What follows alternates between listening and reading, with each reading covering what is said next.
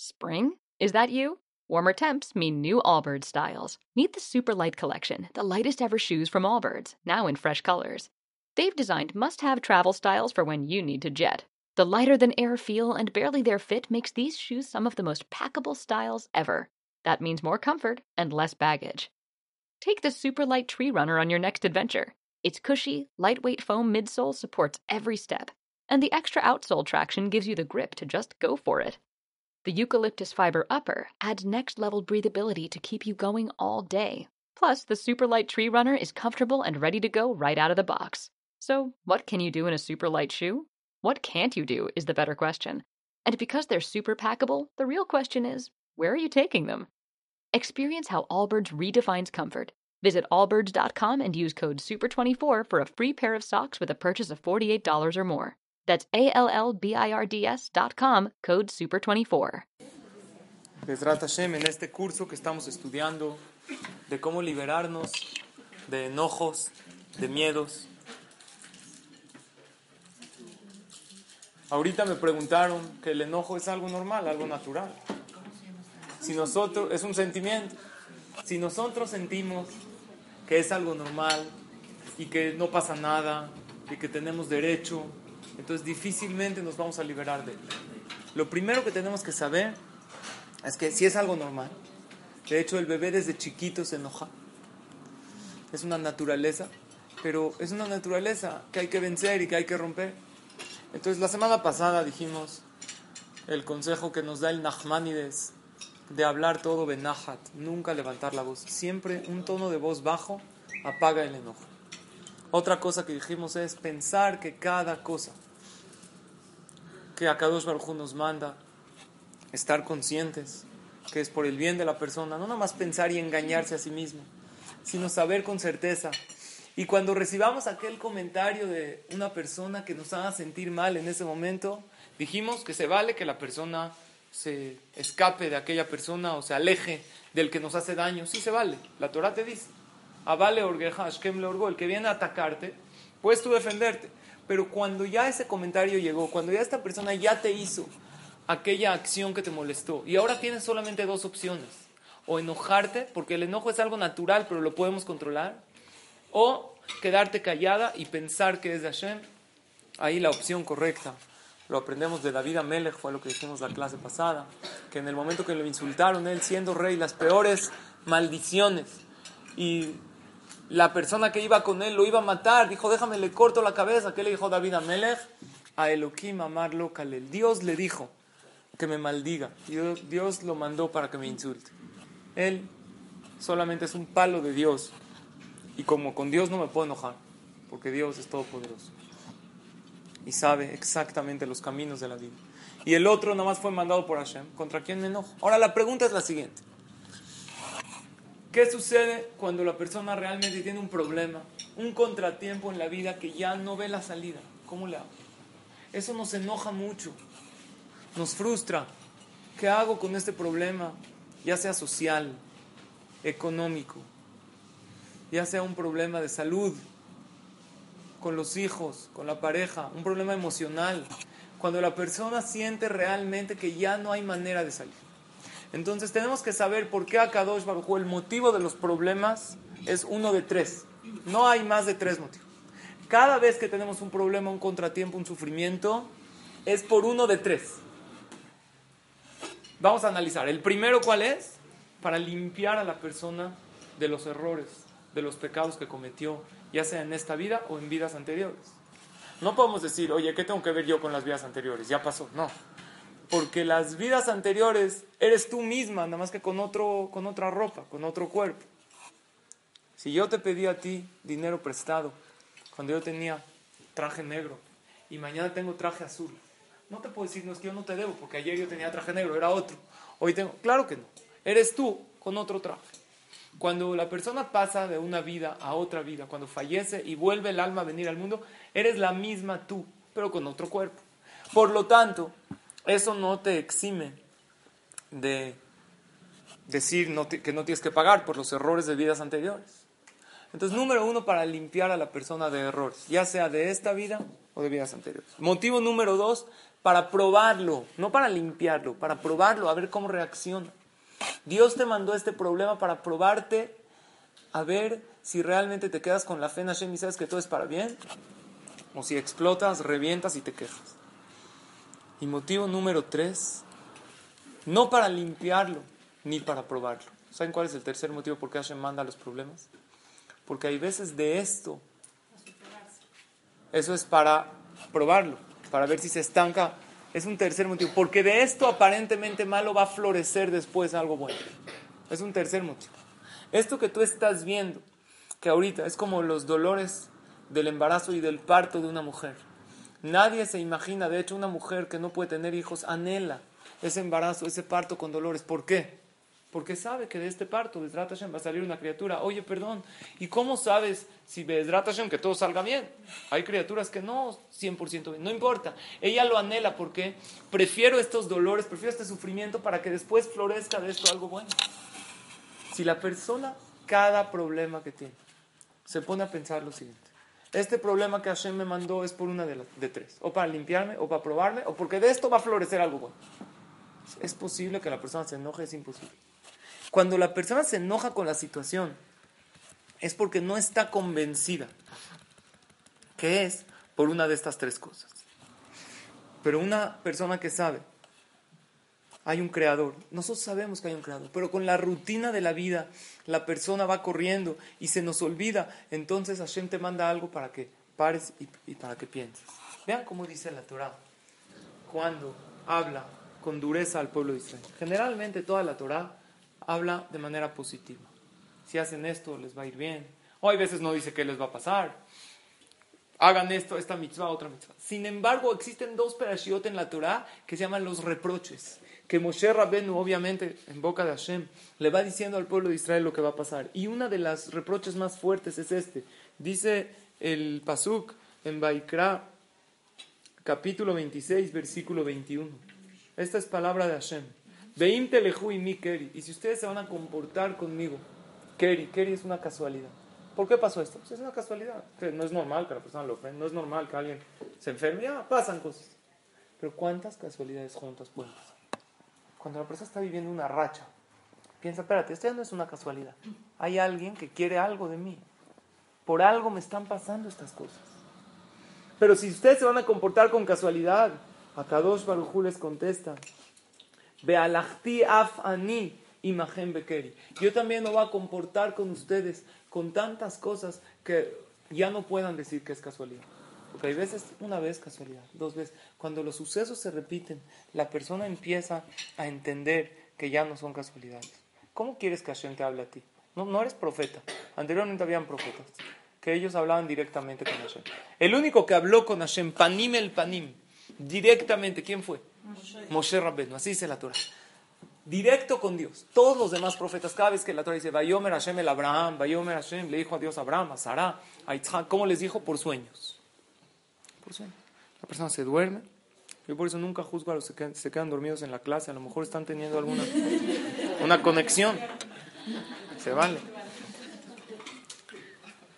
A Hashem, ¿cómo hablaba con Abraham? Por sueños. El único que fue Kasher Yedaberish el Reu, como habla uno con su compañero así de cuates. Así dice la Torah, fue Moshe Ahora tú no eres profeta ni como Moshe ni como Abraham. ¿Cómo, ¿Cuál es la manera de Hashem para hablar con nosotros? Hay una manera. Hay veces Hashem habla de una manera bonita. Te manda un hijo sano. Te da una, un negocio exitoso para tu esposo, un viaje bonito.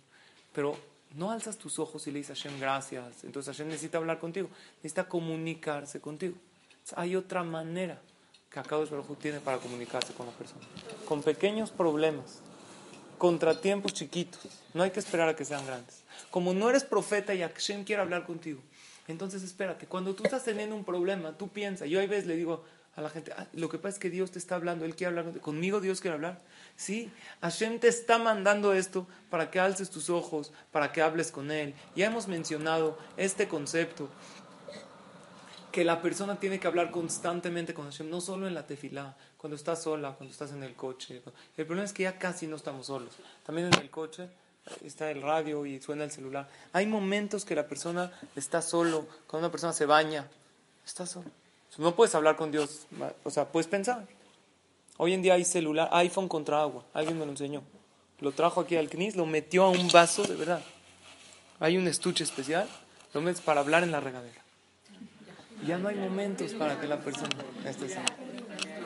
Hay una estadística que te tardas siete minutos, en, más o menos, en dormir. El promedio en lo que uno tarda en conciliar el sueño. Hay gente más, unos menos.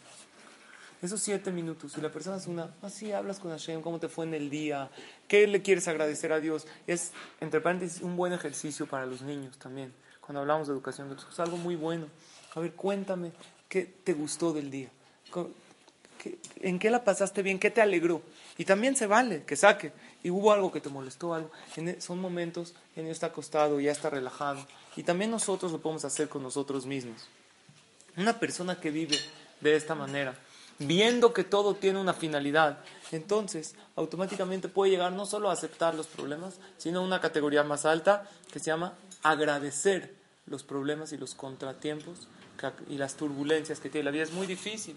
Miren cómo dice aquí en la Alajá, en nombre del Tana de Beliau, que una Beliau Anabí, uno de los profetas que, tuvimos en la historia. Él escribió un libro de varias enseñanzas. Dice, Kola Modebe y Surim. Toda persona que reconoce a Hashem por los problemas. Besameach y se alegra con ellos. Esto es una categoría muy difícil. No solamente aceptarlos, sino alegrarse Notnim Haim le dan una buena vida en este mundo, Ubaolam Shen y en el mundo eterno que no tiene fin. Esto se puede, es una categoría alta, pero que todos, todas, con trabajo mental podemos llegar. Una persona que es así, no se enoja, tampoco guarda rencor con los demás. Hay una mitzvah que el Ramjal es uno de los grandes jajamim de Kabbalah, Rabbi Moshe Haim Lutzato, él dice que esta mitzvah que dice la Torah es casi para ángeles, no para ángeles, porque si fuera para ángeles la Torah no nos las daría. ¿Cuál es la mitzvah que dice el Ramjal que es casi para los ángeles? Loticón velotitur, no vengarse y no guardar rencor en el corazón. No vengarse todavía se entiende. No me invitó, es que la invito. La otra es de no me llevo, yo sí la llevo. Pero no guardar rencor parece algo de ángeles la llevo yo, la invito yo, pero ni siquiera tengo nada en el corazón y la trato como si ella sí me hubiera llevado y sí hubiera... Es algo dificilísimo. Es algo que la persona sin trabajo constante no lo puede lograr. Superficialmente. Si nosotros compartimos con algún alguien alejado del judaísmo, algún goy, que en la Torah existe una mitzvah de no vengarse ni guardar rencor. ¿El que entendería? ¿Para qué es esta mitzvah? Para que sea un bien social. Cuando tú te vengas, entonces la gente todo el tiempo se las va a estar regresando uno al otro. No es bueno para la sociedad. Sin embargo, los jajamín dicen, no por la sociedad, por ti. Una persona que no se venga, el más tranquilo que vive es uno mismo. Y una persona que no guarda rencor, no está cargando y cargando, porque una persona carga y guarda y guarda y después llega un día que explota. Una persona que vive así, vive tranquila, y sin embargo, nosotros conocemos gente que recuerdan todo lo que le hicieron. Ya llevan tantos años de casados y le dicen, no, es que tu mamá, cuando entramos de novios a la casa, me dijo esta frase. Y la recuerda y, la, y no la perdona. ¿Qué que hace eso? La persona que se libera de eso, él mismo, antes de la sociedad, el primer beneficiado, él vive más tranquilo que todos. Y hay gente que sabemos, sin embargo, sabemos el defecto y el error de cada uno de sus compañeros de trabajo, de cada uno de los integrantes de su familia. Este es así, la otra es muy perfeccionista, esta siempre está de malas. Eh, y tenemos exactamente en nuestro expediente el error y el defecto de cada uno. Esta persona no puede vivir tranquila porque está constantemente calificando. Y una persona que ve al mundo con malos ojos, finalmente él mismo se hace malo. Una persona que ve a todos con malos ojos. Y el que ve con buenos ojos, él se beneficia más que todos y él se hace bueno. Hay una cita en la Gemara de Masejet Kirushin, en la página 70, columna 1. Dice el Talmud, Kola posel, bemumó posel. Todo el que señala un defecto en el otro, lo tiene él mismo. La Gemara ahí habla, eh, este pasaje del Talmud, habla de matrimonios. Por ejemplo, dice, si una persona llega al otro y le dice que él viene de una relación prohibida. Por ejemplo, si hubo una relación prohibida en la Torah, que una mujer casada Hazbe Shalom, se embarazó de otro hombre, el hijo, ¿cómo se llama este hijo? Mamzer, es un bastardo. No se puede casar con una yehudía. O un Cohen se casó con una divorciada y tuvieron un hijo, entonces eh, este hijo se llama halal, profanado. También se pueden casar nada más con una halala, con una profanada también. Es gente que están como vetadas del pueblo de Israel. Eh, casi no, porque hoy en día se tratan de controlar los matrimonios para que esto no suceda. Han habido casos en el pueblo de Israel. Ahora ustedes dicen, ¿qué culpa tiene eh, el niño?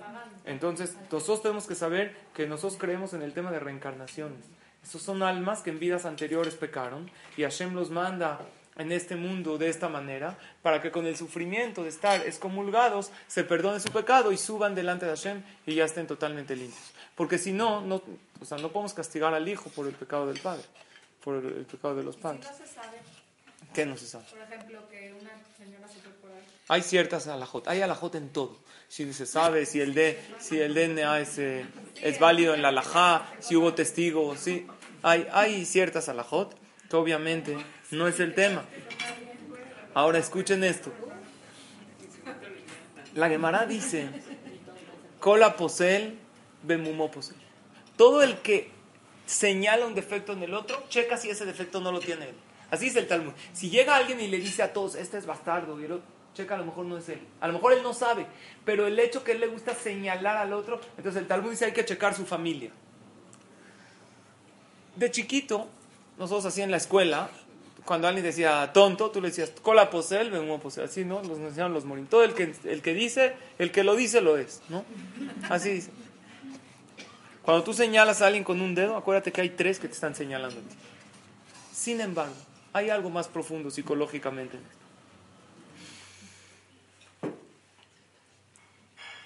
Una persona que ve que todo el mundo, imagínate que este habla, todo, todos son malos.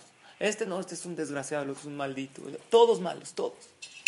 Con él no hagas negocios. Hay gente que le preguntas algo y de todos tiene un reclamo y una queja. Entonces, esta persona que siente que vive en un mundo de criminales y que todos son malos y que nadie me quiere y que el mundo me persigue, entonces él siente que vive en un mundo así. Entonces, automáticamente él se influencia y él también se hace malo. Eso es enfoque número uno. Enfoque número dos. Imagínense una persona, la siguiente escena. Estamos aquí tomando la clase. De repente llega una persona, agarra un objeto de aquí, agarra la cafetera, la desconecta y se la lleva. No dice nada. Y todas nosotras estamos viendo eso. Entonces hay dos reacciones. La primera reacción de alguien ve, alguien pone una cafetera. O sea, primero dices, como que este cuate. ¿Quién es este moped? ¿No? Como dicen. ¿Este quién es? Hay dos reacciones. Una manera sería, es de él. Así pensaría una persona. Llegó por su cafetera, porque es de él, la prestó. Otra reacción.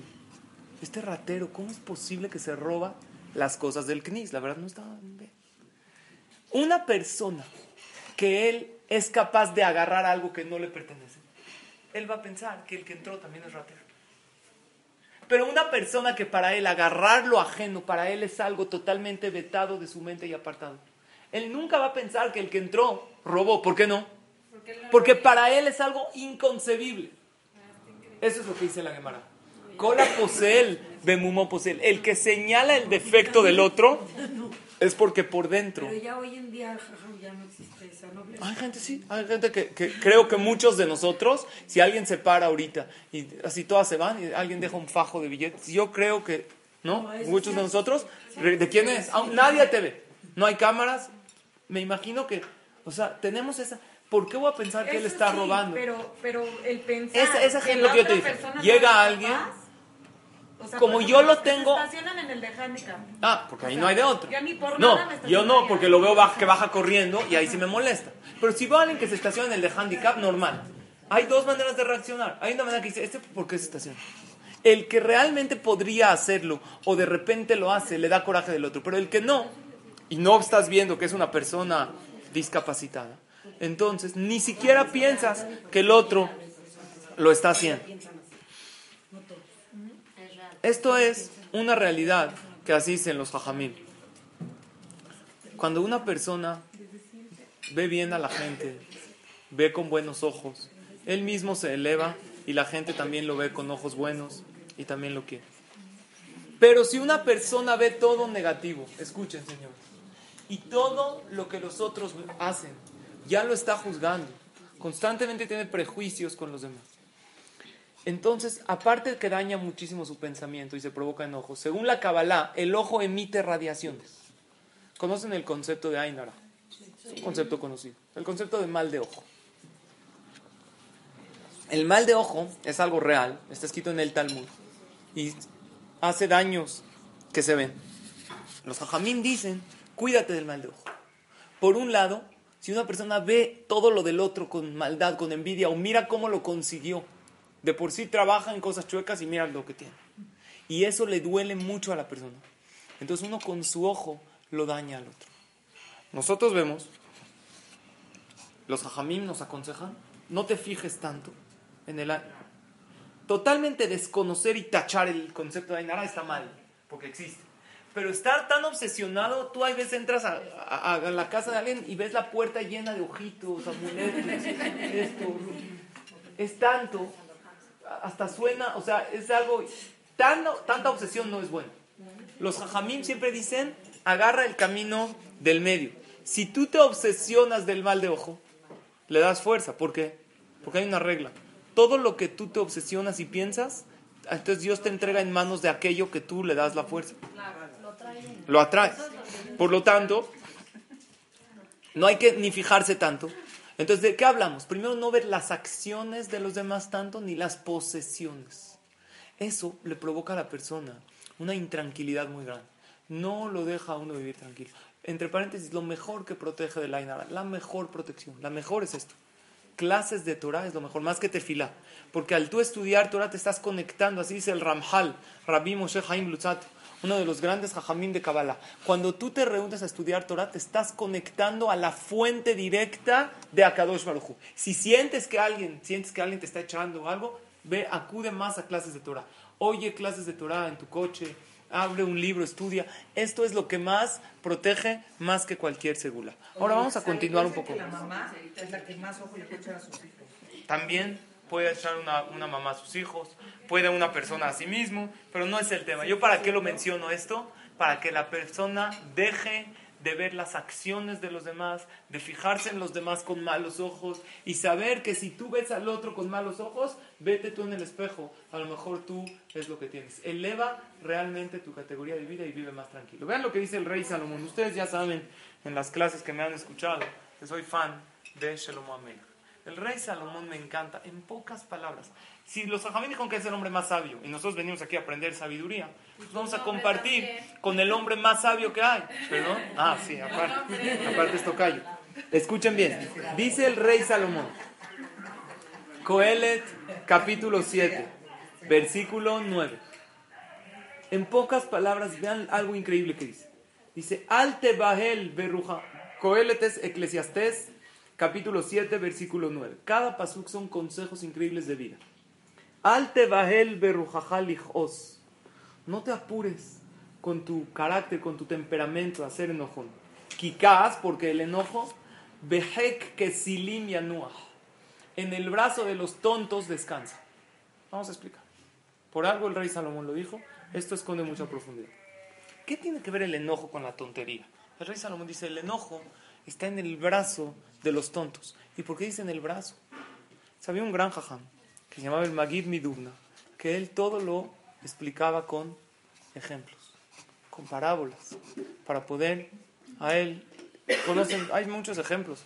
No es le preguntaron al Jajam, al Magid Midubna, ¿por qué usted todo lo explica con ejemplos?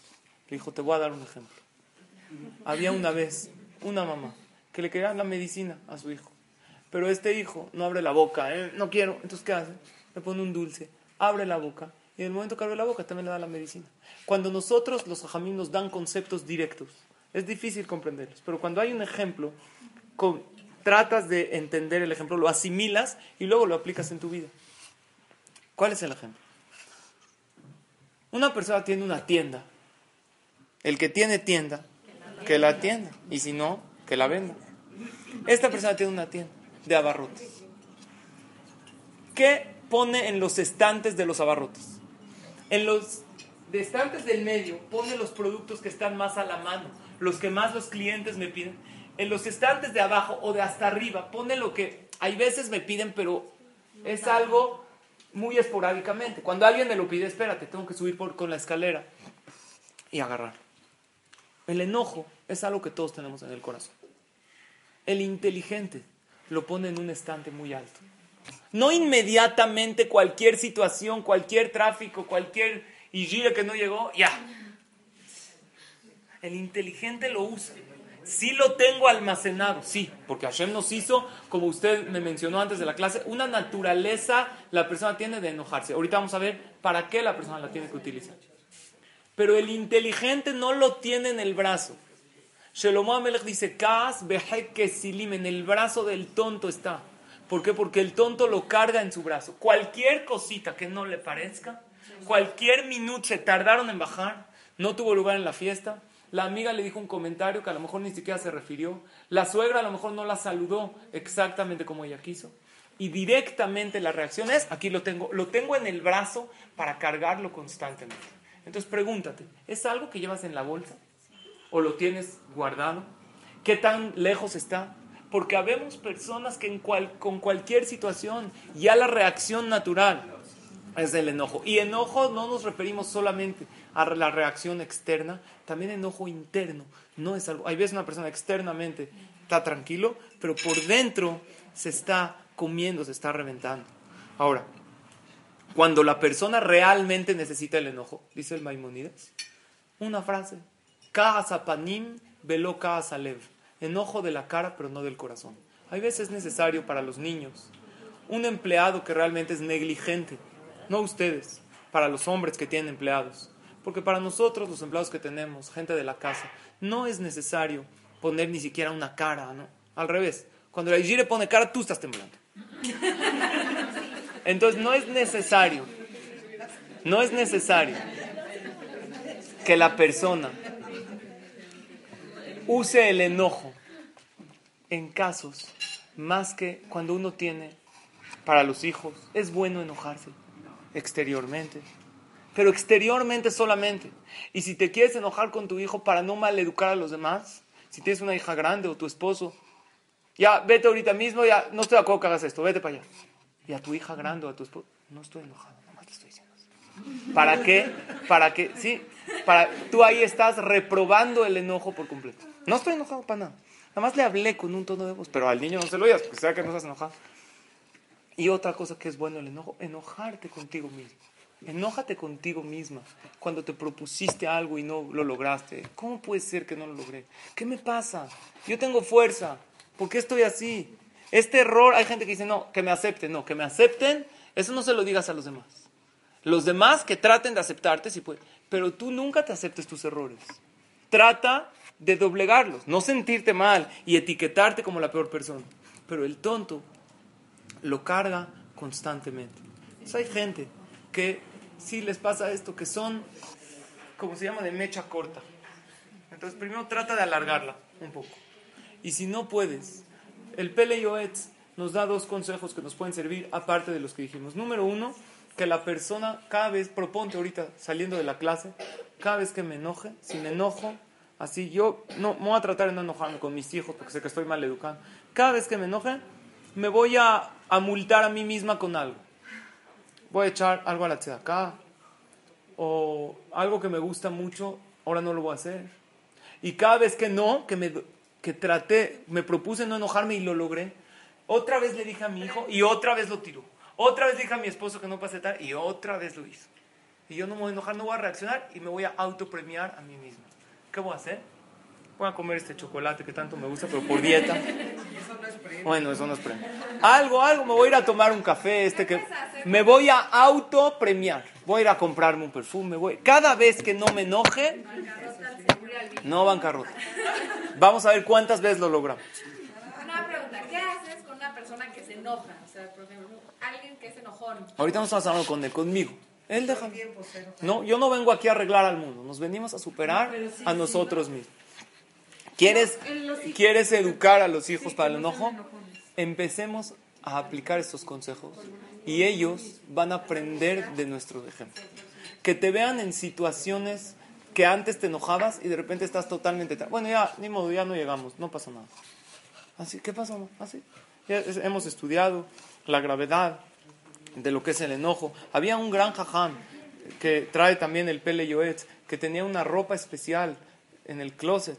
Cada vez que se enojaba, dice, sí, sí, me voy a enojar. Nada más para enojarme necesito ponerme esta bata. En lo que subía a ponérsela, ya se la bajó. Otra, otro consejo que trae es, por ejemplo, eh, ir y tener un, así un vaso de agua preparado, una jarra, ir tomando sorbitos, despacito. Enójate, sí, nada más, antes de hablarle a tu esposo, a decirle que cómo no te jodí nada, simplemente siéntate y empieza a tomar un vaso de agua así en sorbitos. Y luego, y cualquier cosa, algo que puede relajar a la persona, tomarse un baño, cualquier cosa que le pueda ayudar. Cuando la persona está tranquilo, entonces su vida, su vida es mejor. Eso es realmente se llama subir la calidad de vida. Y hay otra cosa que esto a lo mejor con los señores me ha funcionado, a ver si con ustedes también. El libro Segulot Israel es un libro que va por Aleph por abecedario. En la letra P es la letra P de Parnasá. Parnasá habla del sustento. Dice, una de las cosas que daña, lo que más daña al sustento de la persona, acá mazik la shirut. El enojo daña no al sustento, a la riqueza.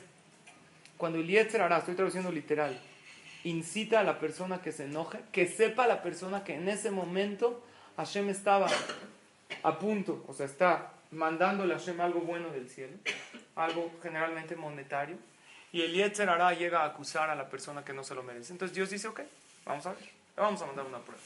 Si no se enoja, adelante. Y si se enoja, lo vamos a tener que retener este pago, este para otro momento. Dice, el que doblega su instinto, y espera su enojo, y aguanta. Esto hace que la persona tenga riqueza. Entonces, hay veces los esposos dicen, no, es que sabes que tú todo el día estás gastando y nada más te vas al café. Dile, hoy tengo algo, ya voy a empezar a aportar a la economía familiar. Que en mi vida vas a empezar a trabajar, no, voy a hacer algo que te va a redituar muchísimo más la vida. De aquí en adelante, Bezrat Hashem, voy a estar muy tranquila. Es más, hazme enojar, por favor. Te pido, por favor, que no me traigas el coche a la hora que quedamos. Que no, haz, por favor, lo que para probarme y te vas a dar cuenta que yo voy a lograr esto y esto literalmente está escrito por grandes mekubalim de Ejidá. No, no lo conozco y trae Ashirut, riqueza. Entonces, sí, para que lo traduzca. Por lo tanto, ¿Cómo se llama el trae, este libro se llama Segulot Israel, estoy leyendo en la página 398 y esto es del Hidá, uno de los grandes cabalistas de Am Israel. Si ya no nos sirvió el tema de subir tu calidad de vida, vivir más tranquilo, aunque sea piensa en tu parnasá, la raíz de todo el tema de la que la persona se enoja. Generalmente en psicología lo que se ve no es el problema en sí, sino la raíz. ¿Qué fue lo que originó este problema? ¿Cuál es la raíz de todo el tema del enojo? Si una persona es muy enojona, la raíz de eso es falta de humildad. ¿Por qué el bebé se enoja? Porque el bebé, por más adorable que sea, es muy egocentrista y muy egoísta porque todo vive para él. No aprende a hacer, a doblegarse, a entender que existe. Hashem los hizo muy adorables para que nosotros los queramos. Pero si no, el bebé no tendría esa natural paz y ese, eso que Akadosh Baruj los hizo, no los podríamos atender ni un solo día. En el momento que necesita ya está llorando y si no es exactamente como él quiere y todo el tiempo te avienta el chupón y, y tú otra vez se lo recoges con toda paciencia. Porque el bebé tiene esa admiración y adoración que Akadosh Baruj le dio. Pero la raíz de todo ese enojo es porque no hay humildad. Cuando la persona se siente humilde, no se enoja. ¿Por qué? Te enojas porque te crees. Ya, en otras palabras. Si tú realmente no te creerías superior a esa persona, si alguien llega y te pisa sin querer y está pasando por acá, entonces, bueno, al, al menos pide perdón. Pero ¿qué pasa si tú volteas y esta persona es el presidente de la comunidad? Y si pasó por aquí Peña Nieto o Obama y te pisa, perdón, no, no hay, no hay ningún problema. ¿Por qué? No te sientes superior a él. Automáticamente no te enojas con esa persona. Si te enojas, es porque te sientes superior. Entonces la persona, ¿saben por qué crecemos así? Porque crecemos con una inconformidad natural. Desde que somos chicos no nos gusta la situación. Una persona es chico, es el rey de la casa, le dan todo. Apenas empieza a caminar, a jugar, no toques porque tocaste, no hagas, porque no constantemente órdenes. Luego la persona va al kinder y ahí la mora, más de que darle, ella necesita orden en su clase. Entonces ella le puede dar ciertos comentarios de hacer y no hacer. Y cuando las mamás llegan, como no todas las mamás que hay en el mundo estudiaron el curso que dijimos, que hay que darle 15 minutos al niño cuando entra a la casa, sin ninguna orden para que sienta que tiene su espacio. Entonces llegan y también les da órdenes por su bien. Lávate las manos, vente a comer. Pero todo el tiempo está recibiendo órdenes. Y el niño no está contento con su situación y así crece. Y luego se empieza, le, dices que ponga a estudiar para su examen, quiero ver la tele. No, primero estudia. Entonces se siente estudiar el niño y tú lo pones frente a la pared para que no se distraiga con lo que está haciendo otra. Pero ¿se acuerdan cuando hasta el tirol de la pared se volvía más interesante cuando tenías que estudiar para tu examen? ¿Se acuerdan? De repente empezabas a analizar la forma. En tu vida lo viste. Y empiezas a pensar, Oye, lástima que no nací cortina. ¿Ves la cortina ahí? Hubiera sido. La persona está nunca. ¿Sí les pasaba o nada más a mí? Pasa, ¿no? La persona no está conforme con tu situación. Y así la persona va creciendo. Pero cuando la persona tiene humildad natural y sabe que yo aquí vengo al mundo para complacer a los demás, para servir al otro, y la situación que me puso Hashem, esa es la buena. Se ha oído mucho de Jajam Obadiah Yosef, que falleció, ya estamos a 30 días de su fallecimiento, que se apagó. Una de las luminarias del mundo y del mundo sefaradí en particular. Y de él estaba leyendo algunas anécdotas. Una de las que me llamó la atención, cuando él era grande, está bien, ya después de ser grande, tanta Torah, ya hemos dicho que el estudio de Torah te transforma. Tú estudias Torah después de un año, eres diferente, es una realidad. Manda a tu esposo a estudiar Torah, llega más tranquilo, esa es una realidad. Pero lo que más me impactó de él es desde pequeño, cuando empezaba apenas a estudiar, cuando tenía 14, 15, 16 años, él llegó a su casa, tarde de estudiar, eran 11 de la noche. Se le fue el tiempo, llega a su casa y toca la puerta muy quedito. ¿Para qué? Para no despertar. Cuando ve que nadie le abría, pone el oído ahí, no oye ningún ruido, nada en la cocina. De abajo se ve la luz apagada, de la, la rayita de abajo de la puerta. Entonces espera y dice, él tenía una Gemara, una Mishnah en, en, su saco que le cabía en el bolsillo. Entonces se sentó en las escaleras a estudiar. Dijo, a lo mejor están dormidos, no están. A lo mejor si están despiertos, si alguien pasa, me abre. Su papá sale a rezar batiquín en la mañana. ¿A qué horas? A las seis y media. Y de repente ve a su hijo, Obadiah, de 15 años, estudiando en el escalón. Hijo, ¿qué pasó? No me di cuenta que eran las seis y media. Lo que pasa es que llegué a once de la noche. No quería despertar a nadie. Toqué muy quedito. Y la verdad, ¿yo quién soy para perturbar el sueño de los demás? La verdad, nuestros hijos, o, o sea, apenas llegan, tiramos la puerta. O sea, me tienen que abrir. Hay que entender esa conciencia. Cuando estés con tu hijo y te dice, papi, tócale. No, molesta el claxon, hay gente que está durmiendo. Enséñale. Yo recuerdo en la yeshiva de Kol Yaakov Fui a una de las yeshivas más importantes en Israel. Estudiamos jóvenes en la yeshiva. En la yeshiva también habían jajamim grandes, de 50, 60 años, que llevan estudiando en la yeshiva desde los 18 años. Yo tenía esa edad. Hay gente que se casó, siguen en la yeshiva. Y el Rosh Yeshiva es Rabbi Yehuda Hades, mi Rosh Yeshiva, uno de los grandes jajamim. Yo al estar en México y al asistir a esa yeshiva, ¿qué pensé? Que el tema van a ser cosas muy elevadas. Fíjate que cuántas veces Rabades hablaba. Cuando entras al cuarto, hay cuatro eh, bajurín, cuatro chavos que duermen en cada cuarto. Es un internado. Quítate los zapatos antes de entrar. Así, quítate, agarra. ¿Por qué? Porque a lo mejor hay alguien dormido. Eso a mí me impresionaba, porque el jajam daba una clase a 200 personas. Y de, no es que eran así unos pelones de ahí que no tenían nada que hacer. Gente elevada en Torah, gente... Les hablas de ese punto, sí, porque todos lo necesitamos. Eso por algún motivo no funciona cuando uno medio llega borracho, así que se quita Ahí, exacta, no sé por qué, en ese momento, ahí sí se dan cuenta que llegaste. Otra cosa increíble que una vez Jajam Obadiah, otra anécdota, Jajam Obadiah Yosef de joven, se despierta en la mañana para ir a la yeshiva y no encontró sus zapatos. Entonces, para buscar sus zapatos, para irse, necesitaba prender la luz. Pero si prende la luz, están otros hermanos dormidos en el cuarto. Ah, pues muy fácil, agarra el iPhone, pone la linterna y ya está. No había, ¿qué hago? se puso muchos pares de calcetines uno encima del otro. Así se fue a la yeshiva a. O sea, vamos a entender la humildad de gente para no, ni modo que se vaya descalzo. Varios pares de calcetines se puso para no despertar al otro. Yo aprendí de mis grandes jajamim.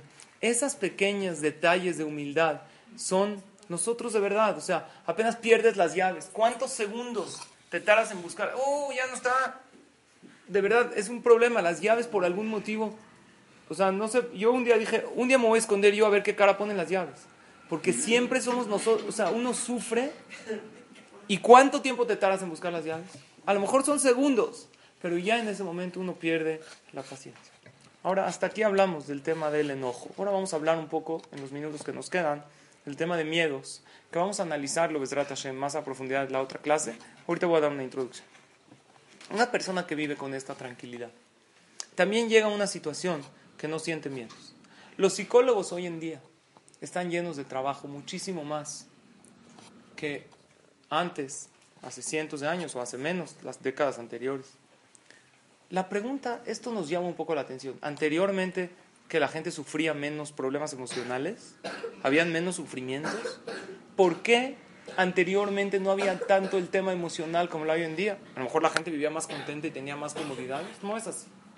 Nosotros sabemos que anteriormente la gente vivía con mucho menos comodidades que las que tenemos hoy en día. Y el pueblo de Israel en particular, había muchísimo más antisemitismo y en, eh, se tenían que esconder para estudiar una clase de Torah y no existía estudiar de esta manera. Sin embargo, hoy en día hay muchísima, muchísimo más el tema de la parte emocional. ¿Por qué? Porque anteriormente no es que vivían mejor, antes eran más sabios. Y como vivían cuando hay sabiduría de vida, lo que tenemos que hacer, y es lo que principalmente quisiera lograr un poco en estas clases, aprender a pensar correctamente. Cuando la persona aprende a pensar correctamente, puede él dominar sus sentimientos. Como antes había tanta sabiduría, tanto de Torah como de otra cosa, pero sabemos que la, fuente, la Torah es la fuente de todas las sabidurías. Y eso les enseñaban, y de eso reflexionaban, y de eso platicaban. La gente era más sabia. Cuando uno es más sabio y sabe pensar bien, automáticamente está menos propenso a temas emocionales. Hoy en día estamos en un mundo que cambia. Los niños de dos años desbloquean el iPhone, bajan eh, aplicaciones, suben. ¿eh? Yo a esa edad comía tierra de la maceta. Así es. La persona vive en un, en un mundo de constantes cambios. Por lo tanto, para poder lograr erradicar los miedos del corazón, se necesita, Besdrat Hashem, vamos a dar consejos prácticos.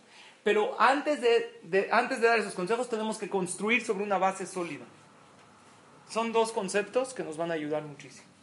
Algunos, seguramente algunos los han oído. Emuná y bitajón. Voy a explicar qué es. Pero no podemos definir emuná y bitajón como se define literalmente, porque si no, eso no nos da nada. ¿Cómo se define? ¿Cómo se traduce la palabra emuná? Fe. Fe. Bitajón, seguridad. seguridad. Estamos hablando de la emuná. Eso es un concepto un poco pobre. Pobre de lo que es emuná. Y yo les pregunté a, las, a, a los chavos también, ¿qué es bitajón? ¿cómo? Bitajón es el grupo que están en los knisses, los de... Sigan avanzando, sigan. No estamos hablando de el concepto de lo que es bitajón en sí. Bitajón es seguridad, lo que la persona siente en su corazón. Vamos a explicar. Emuná es una base y bitajón es sobre lo que construyes en él. Si yo les pregunto a las asistentes de aquí, a la mayoría de los Yehudim, ¿tú crees en Dios? La mayoría van a contestar sí. Pero hay que profundizar algo más que ahí no todos contestan sí. Tú crees con claridad. Hay gente que dice sí creo en Dios porque le da pena de los demás. O porque le da pena consigo mismo. Pensar que a lo mejor yo soy de aquellos que no creen. El Pasuk dice en el Humash de Barim. Nos dice la Torah. Dios nos dice. No creas en mí así nada más. Dice, este es el Humash de Barim, en el capítulo 4. Dice, Veyadata yom, y tienes que saber hoy, Baashebota el y tenerlo claro en tu corazón. Ki Hashem Elohim bashamay mimal ve'al aretz mitachat en od. Que Akadosh Baruj es el Dios de los cielos y de, la, y de la tierra y no hay otro.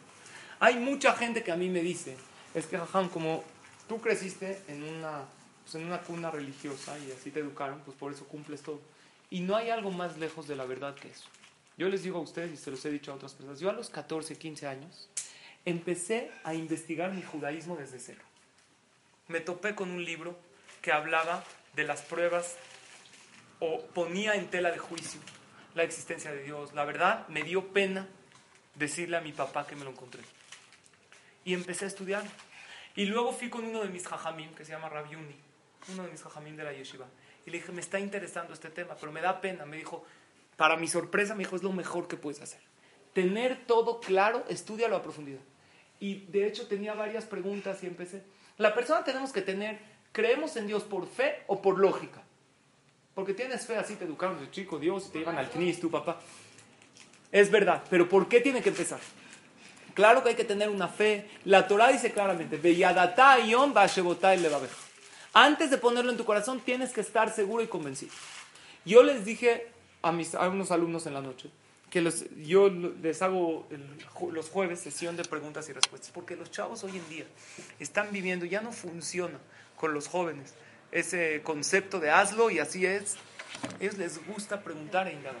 Y por lo mismo muchos jóvenes hoy en día viven incertidumbres y eso trae miedos. Porque ellos entienden, mi papá va al CNIS y en Kipur y compra una alía carísima. Entonces, espérate, si mi papá está pagando cientos o miles de pesos para subir al Sefer, para que le lean tres versículos, es porque esto es palabra de Dios. Pero papi, tengo una pregunta. Si es palabra de Dios, yo quiero empezar a respetar. No, esas cosas nuevas, a mí no me traigas. Entonces el niño empieza a sentir una contradicción en su vida. ¿Es o no es? ¿Somos o no somos? Si somos, vamos a hacerlo. Es palabra, esto es palabra de Dios, este Sefer Torah, pues parece que sí. Mi papá compró la petijá, le echa besitos, un segundo. Y por otro lado, cuando yo le dije a mi mamá que esto no es kosher y que yo no quiero comer, que se me armó un escándalo, que nosotros no somos, que esto nunca lo acostumbramos, entonces no, ya no entendí. Esta pregunta, este cuestionamiento lo tienen muchos jóvenes y jovencitas en su corazón, porque hoy en día los acostumbramos a pensar y ya no lo comparten con los padres porque se les hace un poco difícil la reacción. Hay un papá que tiene dos hijos, uno que está que quiere entrar a la religión durísimo y ahí mi deber es un poquito bajarle y explicarle que poco a poco, que tiene papás, no tienes que hacer guerra con tus papás, Besrata Shemorita está, se sube poco a poco, y otro que ni en Kippur quiere ir al Knis ni ayunar. Y el papá habló conmigo. Yo le dije, obviamente en otras palabras, la culpa la tienes tú, en otras palabras se la dije. ¿Por qué? Porque si el niño ve en medio, uno dice, si no es verdad, pues nada. Dejamos todo. Se acabó el negocio, como yo les digo, gilet y tacos al pastor, del tizoncito. ¿Para qué sufrir? Y si es verdad, entonces vamos a ver, si esto es palabra de Hashem, entonces vamos a tratar, no dije que de hoy a mañana todo, de acercarnos a lo que es. Esto provoca en los corazones de aquellos jóvenes que los acostumbramos a pensar, que son profesionistas, que, entonces también pues voy a analizar mi esencia. Algunos no, algunos sí seguirán aquel paso. No, es que así tu abuelito, ok, ya ni pregunta, le vale y sí. Pero hay muchos que no. La Torah dice, Tienes que saber. Yo, ¿cómo puedo saber con certeza, antes de fe, lógica, que hay un Dios? Yo veo una creación que está planeada. Si yo tengo una teoría que simplemente este mueble, algo tan sencillo, se creó porque como hubo temblores y cosas, entonces se cayeron las maderas y, y así se formó este mueble.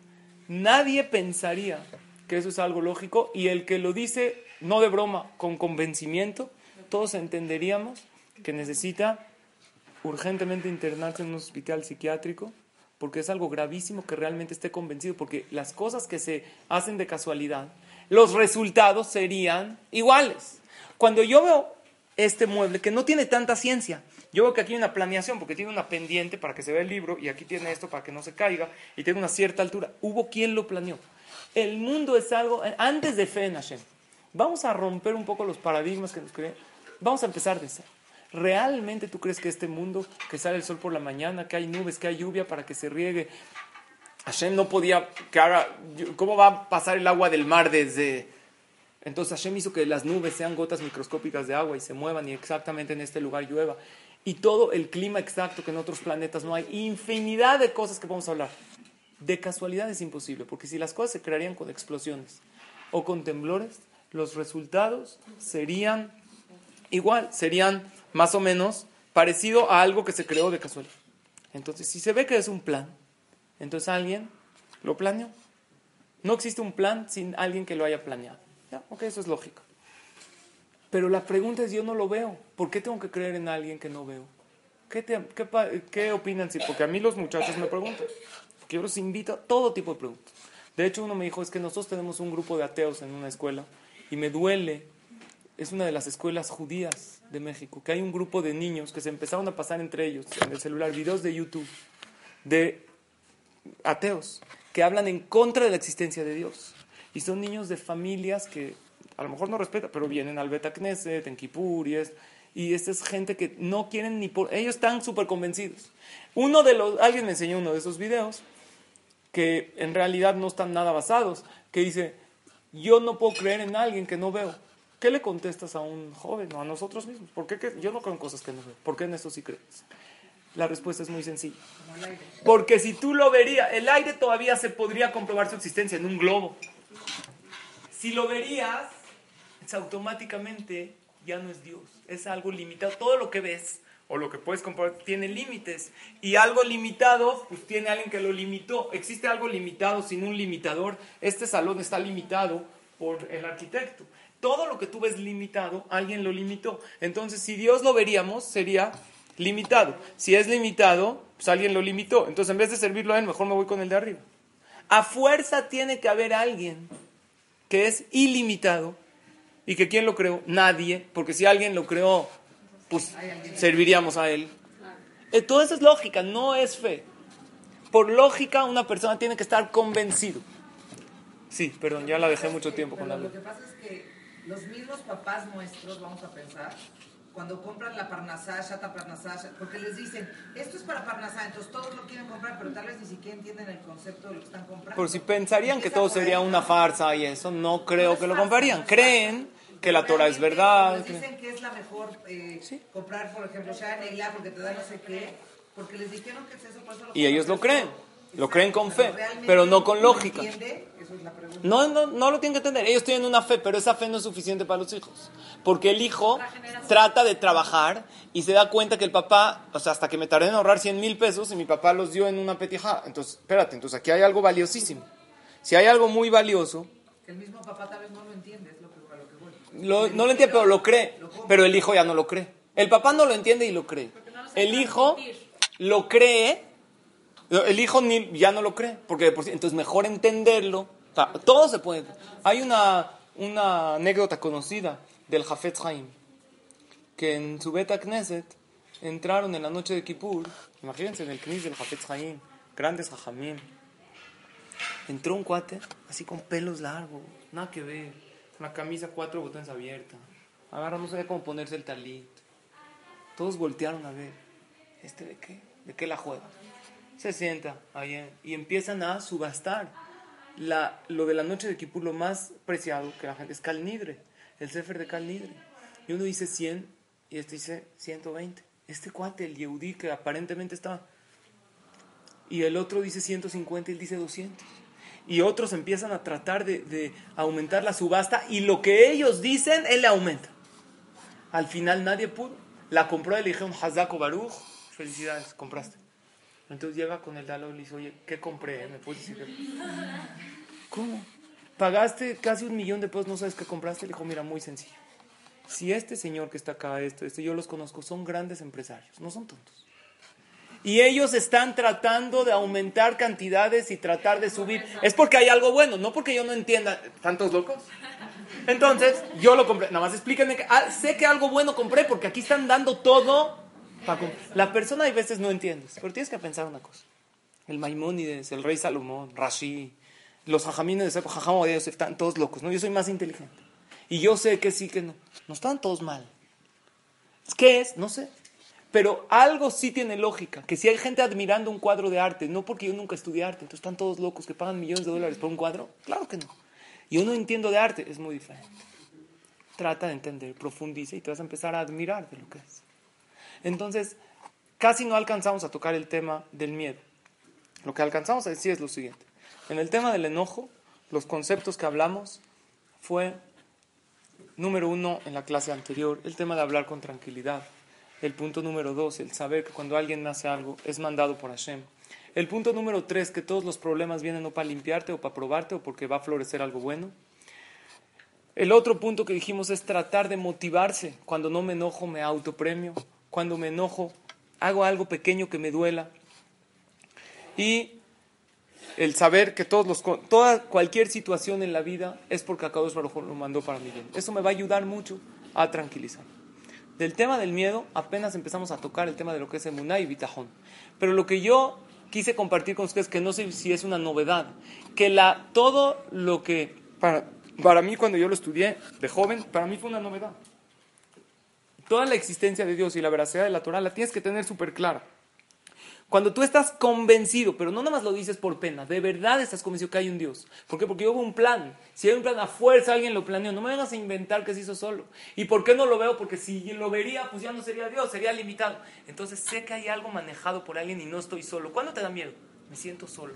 Si no me siento solo, no hay por qué temer. Sé y nunca estoy solo, porque, pero de verdad, no nada más decirlo, sentirlo y no autoengañarse a sí mismo. en la próxima clase.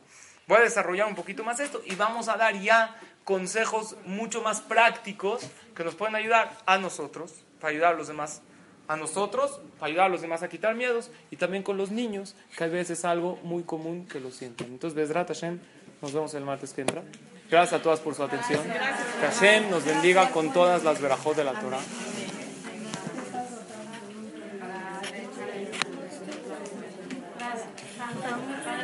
Gracias por venir.